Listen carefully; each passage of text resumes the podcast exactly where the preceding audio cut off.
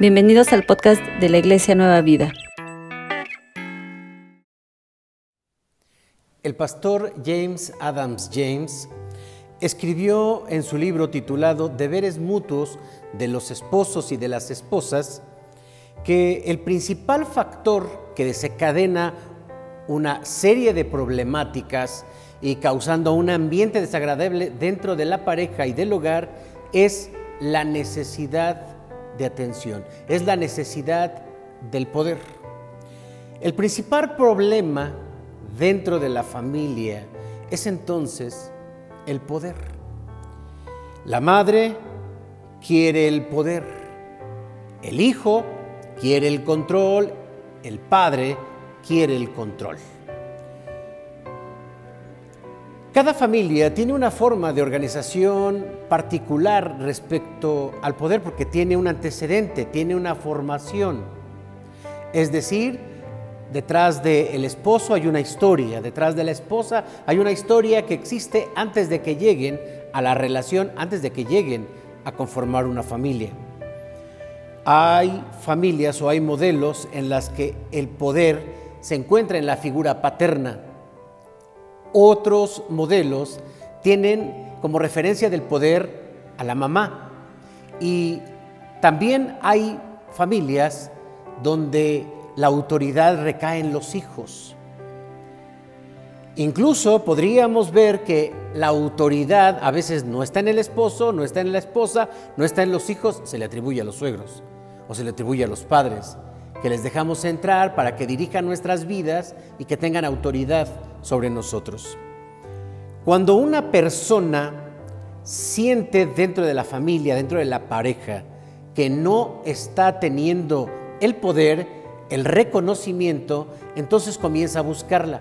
Por ejemplo, el hombre que necesita afirmar su autoridad, su ego, pero no lo toman en cuenta, comienza a enojarse, comienza a gritar, comienza a imponerse y si no lo logra, entonces va a ser agresivo y si no lo logra, va a comenzar a golpear. La debilidad de su carácter le lleva hasta ese punto para poderse afirmar. Una madre que necesita la atención, el reconocimiento, que le hagan caso, es capaz, incluso inconscientemente, de caer en una enfermedad para atraer la atención de su familia.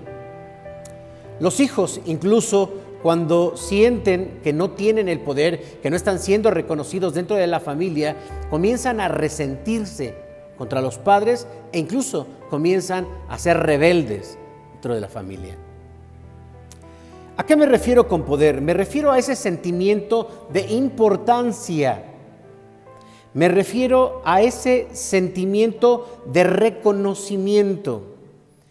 He citado repetidamente a Alfred Eder, un pensador de la psicología que en el siglo pasado escribió un, libro titulado Teoría del Poder, en la que justifica que todo ser humano, lo que mueve a todo ser humano es la necesidad del poder.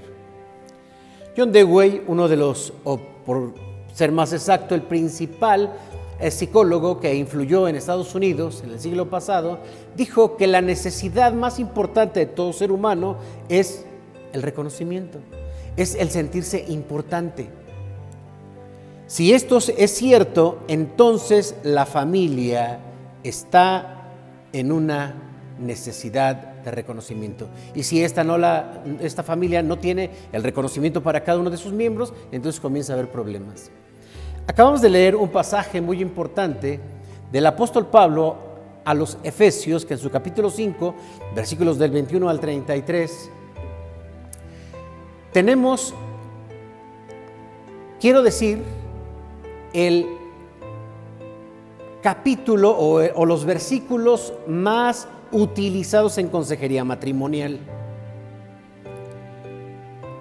Aquí hay principios de consejería muy completos que se pueden utilizar en la pareja, en la familia, para que haya un verdadero orden, para que haya una muy buena funcionalidad, para que haya una verdadera paz. Si los atendemos, podemos gozar de estos beneficios. Sin embargo, también debo decirles que este pasaje es uno de los pasajes menos comprendidos. son de los pasajes que son más mal utilizados, mal interpretados. Por eso es que el objetivo de este mensaje es que podamos darnos cuenta de la importancia de la dirección dentro de nuestra pareja, dentro de nuestra familia, pero que esta dirección y este control y este poder no debe de recaer en el esposo ni en la esposa, sino en Dios. El poder, el poder y el control de nuestra familia debe estar en Dios, no en nosotros. Déjenme señalarles algunos principios eh, de los que debemos partir para hablar de este pasaje. Primero, la sujeción que encontramos en Efesios capítulo 5 es de todo cristiano, no solamente de la esposa. Por eso encontramos pasajes como Hebreos 13, 27, donde se nos pide que nos sometamos a nuestros pastores. Por eso encontramos pasajes como Romanos capítulo 13, versículo 1, donde se nos pide a todos que nos sometamos a las autoridades. Y también se nos advierte que quien resiste a las autoridades, quien resiste a la autoridad, a Dios resistimos. Segundo, el amor, aunque aquí se establece como una, está señalado para el hombre, en realidad es de los dos, no solo del hombre, también es de la mujer. Tercero, este modelo, este modelo del que hablamos, es un modelo bíblico. Y lo señalo porque es muy fácil dejarnos guiar realmente cuando se trata de, cuando se trata de problemas de pareja y cuando se trata de función paterna, dejamos a un lado el Evangelio, hacemos a un lado la Biblia y comenzamos a utilizar los valores y comenzamos a utilizar los modelos, obviamente de allá afuera, modelos machistas que lastiman a la familia y que la llevan a muchos problemas. Este modelo bíblico, sería el número cuatro, confronta el modelo social y cultural que está allá afuera. Quinto, este modelo bíblico es de los más usados en la consejería familiar y como dije hace un momento es el pasaje más difícil de comprender e incluso de vivir. Efesios 5 del 21 al 33 nos describe entonces dos conductas de las que vamos a reflexionar en este momento, dos conductas muy importantes cuya función es expresar el control que Dios tiene sobre nuestra familia. Esos dos aspectos son el amor y la sumisión. Oremos. Amado Padre, en el nombre de Jesús, al acercarnos a tu bendita palabra, danos la sabiduría pero también danos la sencillez, danos la humildad ante ella, porque Señor se tocan verdades que nos, eh, que nos lastiman, pero que también nos enseñan, verdades que son fuertes, pero que si no las tomamos en cuenta, Señor, no te agradamos. Bendice a nuestra familia, te lo pedimos en el nombre de Jesús. Amén.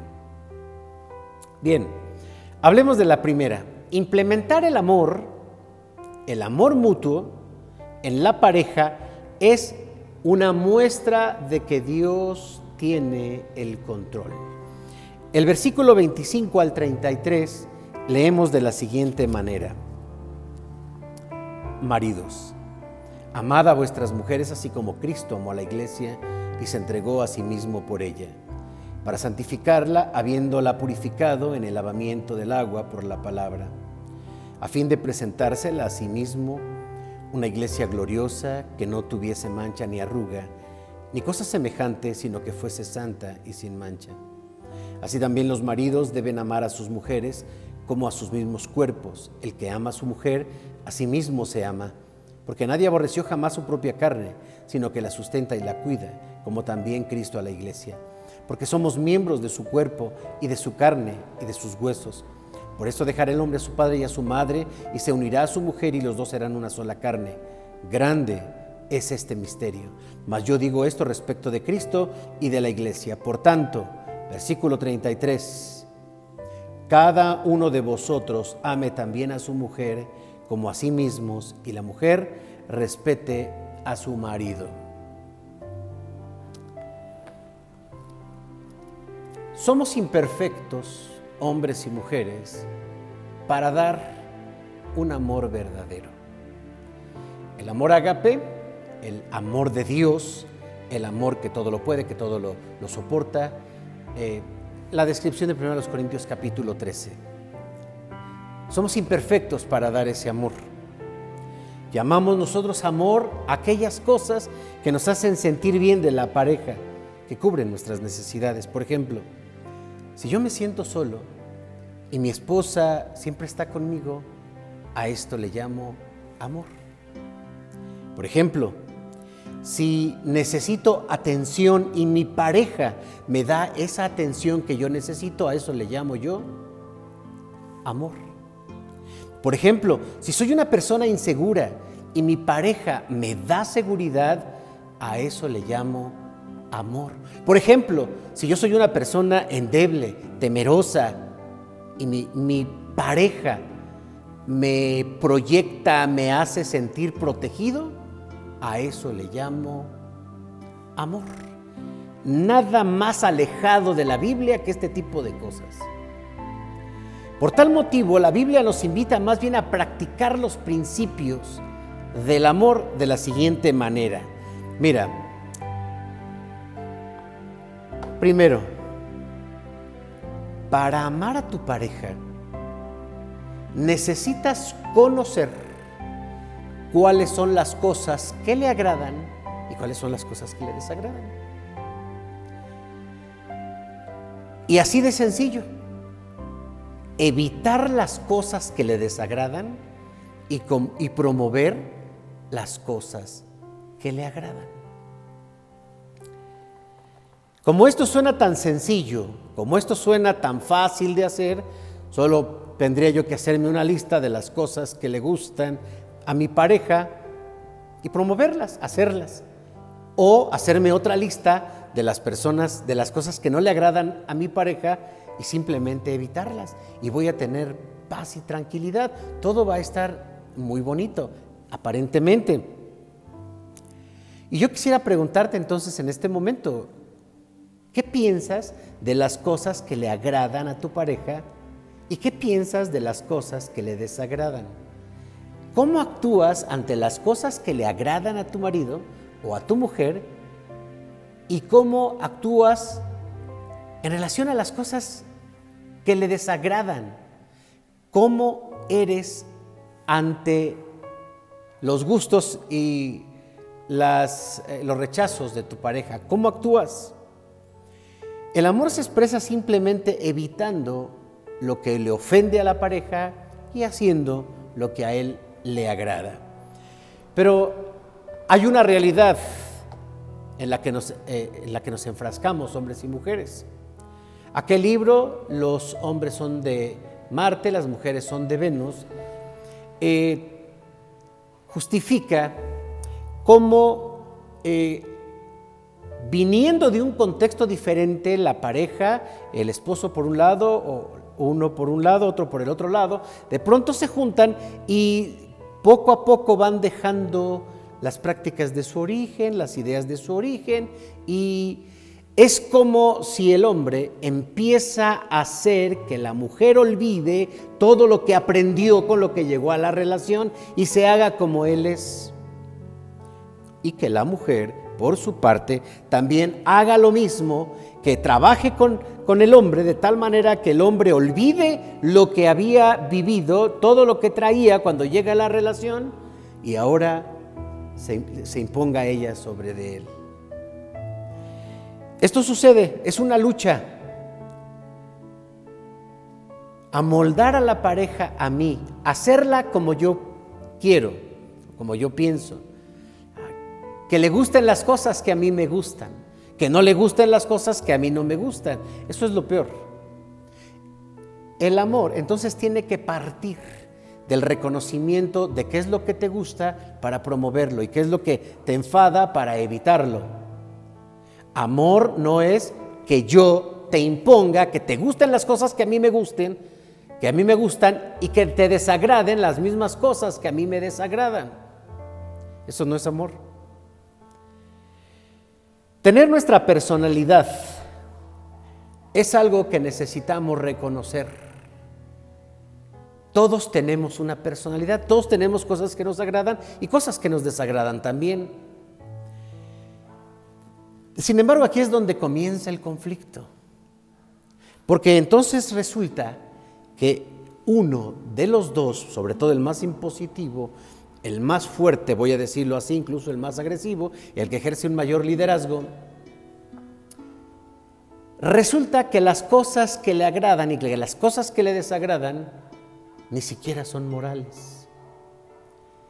Entonces, obligar a que la pareja valore lo que ella valora y rechace lo que ella rechaza, necesitaríamos entonces un, un, parámetro para medir si lo que el esposo está pidiendo o lo que la esposa está pidiendo a través de las cosas que le gustan y las que no le gustan son correctas o son incorrectas.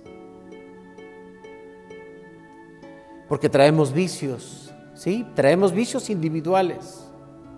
Traemos formas de pensar individuales y las llegamos a imponer aunque son negativas, aunque hacen daño. Imagínense, aunque somos seres sociales, a una persona que simplemente por sus conflictos del pasado se ha hecho solitaria, aislada. Y entonces le dice a la pareja, a mí no me gusta salir, a mí no me gusta ir con los amigos, a mí no me gusta ni tener amigos. Si eso, llevado a la pareja, se le pide a la pareja que ella tampoco vaya con los amigos, visite a los amigos, porque esto no le agrada a la esposa, al esposo o a la pareja, es algo inmoral, por supuesto, porque entonces se llama contaminación. Alguien que tiene un problema de tipo social viene y contamina a la pareja y ahora ya no es un contaminado, son dos contaminados. Más, más aún cuando están los hijos y cuando las broncas de los padres hacen que los hijos la repitan. Como yo estoy enojado con fulano, no le hables, ni tú ni los hijos.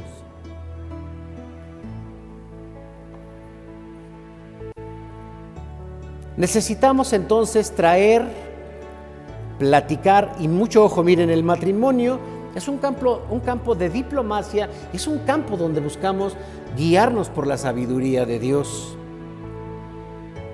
platiquen. el esposo y la esposa, la pareja, necesita platicar sobre aquellas cosas que no le están gustando de la otra persona, aunque la otra persona las defienda. Y traerlas al Evangelio y traerlas tal vez a un consejero, tal vez al pastor, a un ministerio de consejería, para que nos orienten si lo que estamos deseando, lo que no nos gusta, es algo compatible con la palabra de Dios. Imagínense a una pareja donde él todos los días pasa a visitar a su mamá antes de llegar a su casa. Y no falta, ajá, quien pueda decir eso es incorrecto o eso es correcto. Y eso genera conflictos porque la esposa le puede decir, oye, ¿por qué llegas primero con tu mamá antes de venir conmigo?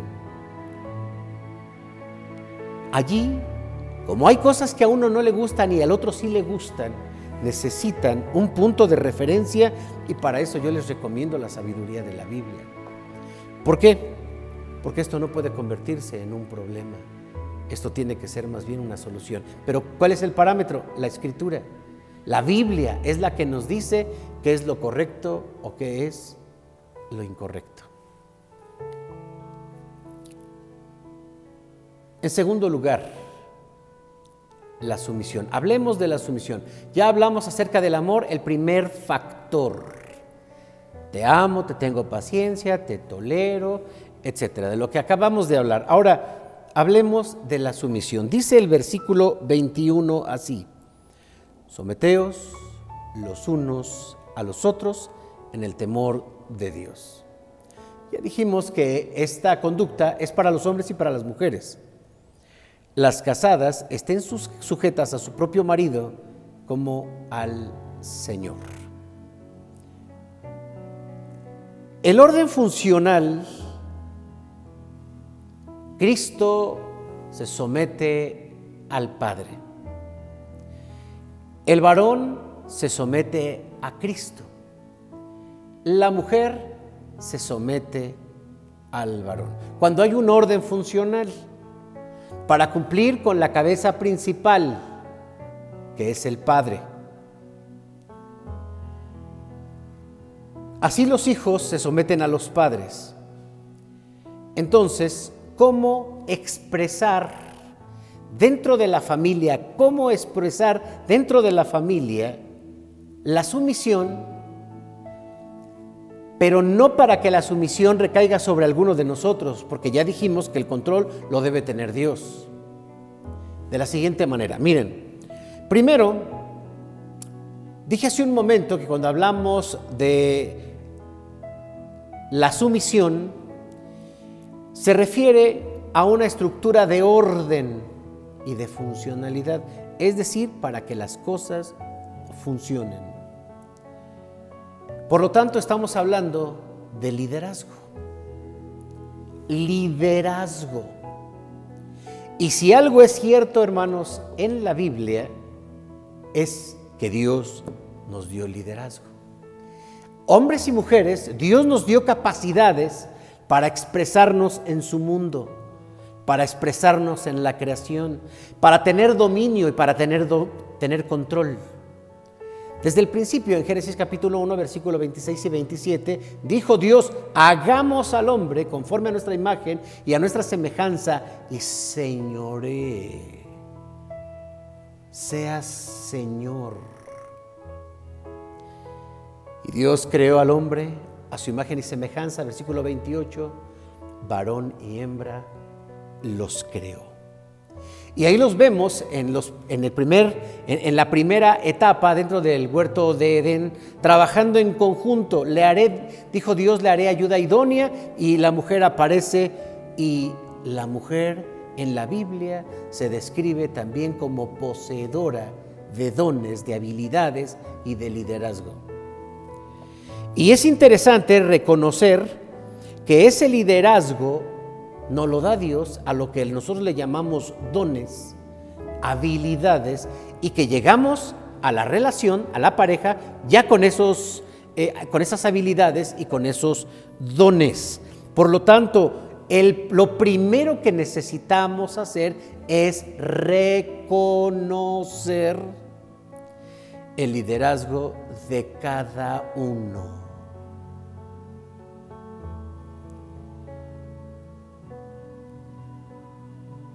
Por lo tanto, la mujer y el hombre tienen dones y necesitamos valorarlos, necesitamos admirarlos, necesitamos desarrollarlos e incluso financiarlos.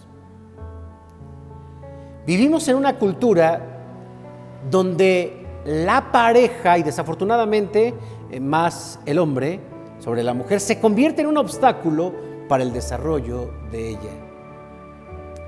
Tenemos que reconocer que algunas personas llegan al matrimonio sin ni siquiera haber reconocido, sobre todo se casaron muy chavos, sin siquiera haber descubierto cuáles son sus dones, cuáles son sus habilidades. Apenas iba saliendo de la preparatoria. Ya saben que en la preparatoria muchos no saben ni para dónde van a dirigir sus, sus estudios o su preparación. Así llegan sin tener una clara conciencia. La pareja tiene que ayudar a reconocer, a valorar, a desarrollar las habilidades, los dones de la pareja. Ese, eso llamamos liderazgo, porque de pronto un día descubren cuáles son sus habilidades, pero ya están en pareja y entonces buscan el apoyo de la pareja. Pero como dije hace un momento, vivimos en una sociedad donde el hombre se convierte en el obstáculo para la mujer y a veces la mujer para también con la mujer misma. La mujer en nuestra sociedad limita a la mujer. Ya te casaste, ya, ya, ya hasta ahí. Ya tienes hijos, dedícate a ellas. Tú ya no estás para estudiar. ¿Qué sucede de, de irte a trabajar? No, no, no, ya tienes quien te mantenga y ya disfrútalo. Vivimos entonces en una cultura donde se opone esta conducta al principio bíblico. Quiero decirlo de una manera más clara. Una pareja a la que tú le tienes que pedir permiso, y me refiero a hombres y mujeres, para hacer algo, para desarrollar algún don, algún deporte, arte, estudiar o trabajar, no es una bendición en tu vida. Y lo peor es cuando te dicen no. Cuando te dicen no, no te dejo. Y ya te dije que no. Es un estorbo. Es una maldición en tu vida. Lo vuelvo a ejemplificar. Una pareja que cuando el otro le platica sus sueños, sus intenciones, sus eh, anhelos, incluso sus metas, ¿cómo vas a estudiar? El otro se burla. El otro se burla. ¿Cómo crees? Eso no es para ti. Eso es, hubieras hecho antes de, casarte, eso lo hubieras hecho cuando estabas eh, sola, eso lo hubieras hecho en, en otro momento, en estos momentos ya no. Claro que sucede. No es una bendición esa pareja, es una maldición en la vida. Una pareja que pudiéndote apoyar económicamente para salir adelante, para que estudies, te desarrolles, hagas algo, y no lo hace, esa persona opaca tus capacidades de liderazgo, ofende a Dios, atenta contra el desarrollo, es una maldición en la vida.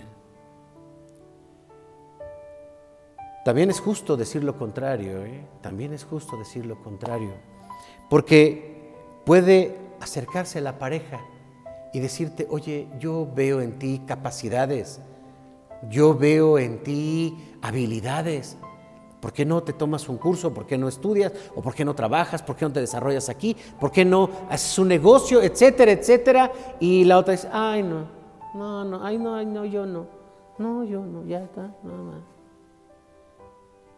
Es, cierto que hay de, hay de los dos temas, tanto el que obstruye como el que bendice. Él sí es una bendición para ti. Tú eres una maldición para Él, porque aparte de que no le haces caso, eres una carga para Él.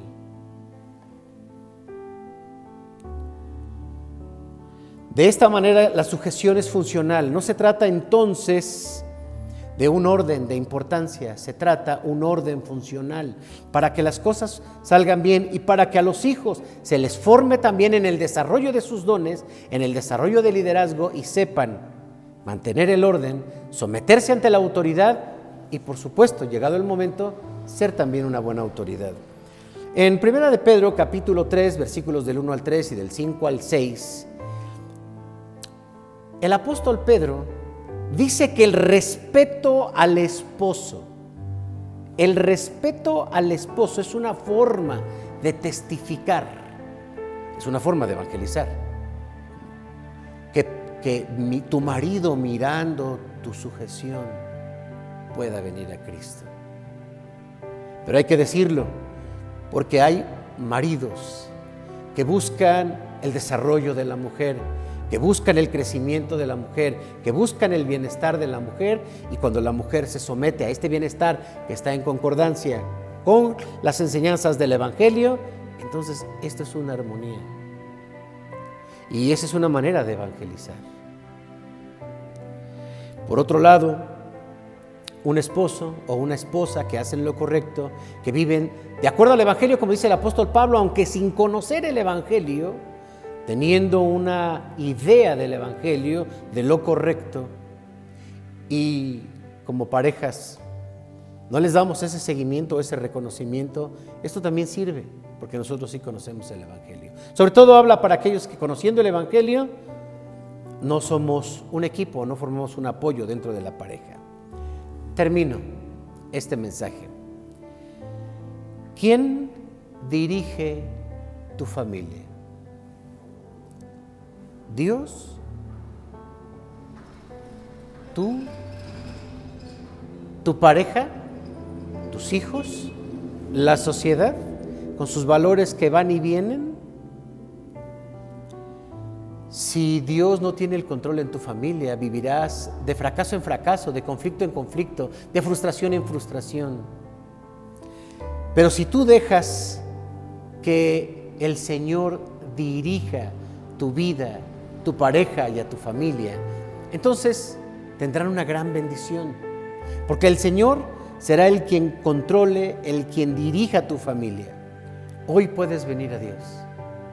Hoy puedes pedirle que Él dirija a tu familia, que Él controle a tu familia. Y también pedirle al Espíritu Santo que haga todos esos cambios que se necesita hacer en nosotros como personas para que el Señor nos pueda usar. Porque nuestro carácter, nuestra forma de pensar, son esos elementos que van conformando nuestra forma de ser en relación con la pareja. Que Dios traiga esos cambios que necesitamos, que el Espíritu Santo pueda hacer esa transformación interna que necesitamos para ser nuevas criaturas. Que Dios te bendiga. Si quieres aprender más acerca de Dios, te invitamos a seguir en nuestras redes sociales que son Spotify, INP Nueva Vida, JM, Facebook, Iglesia Nacional Presbiteriana Nueva Vida, YouTube, INP Nueva Vida, JM, Instagram, arroba INP Nueva Vida. El correo electrónico, si nos gustas contactar, es inpnuevavida, arroba gmail.com. Dios te bendiga.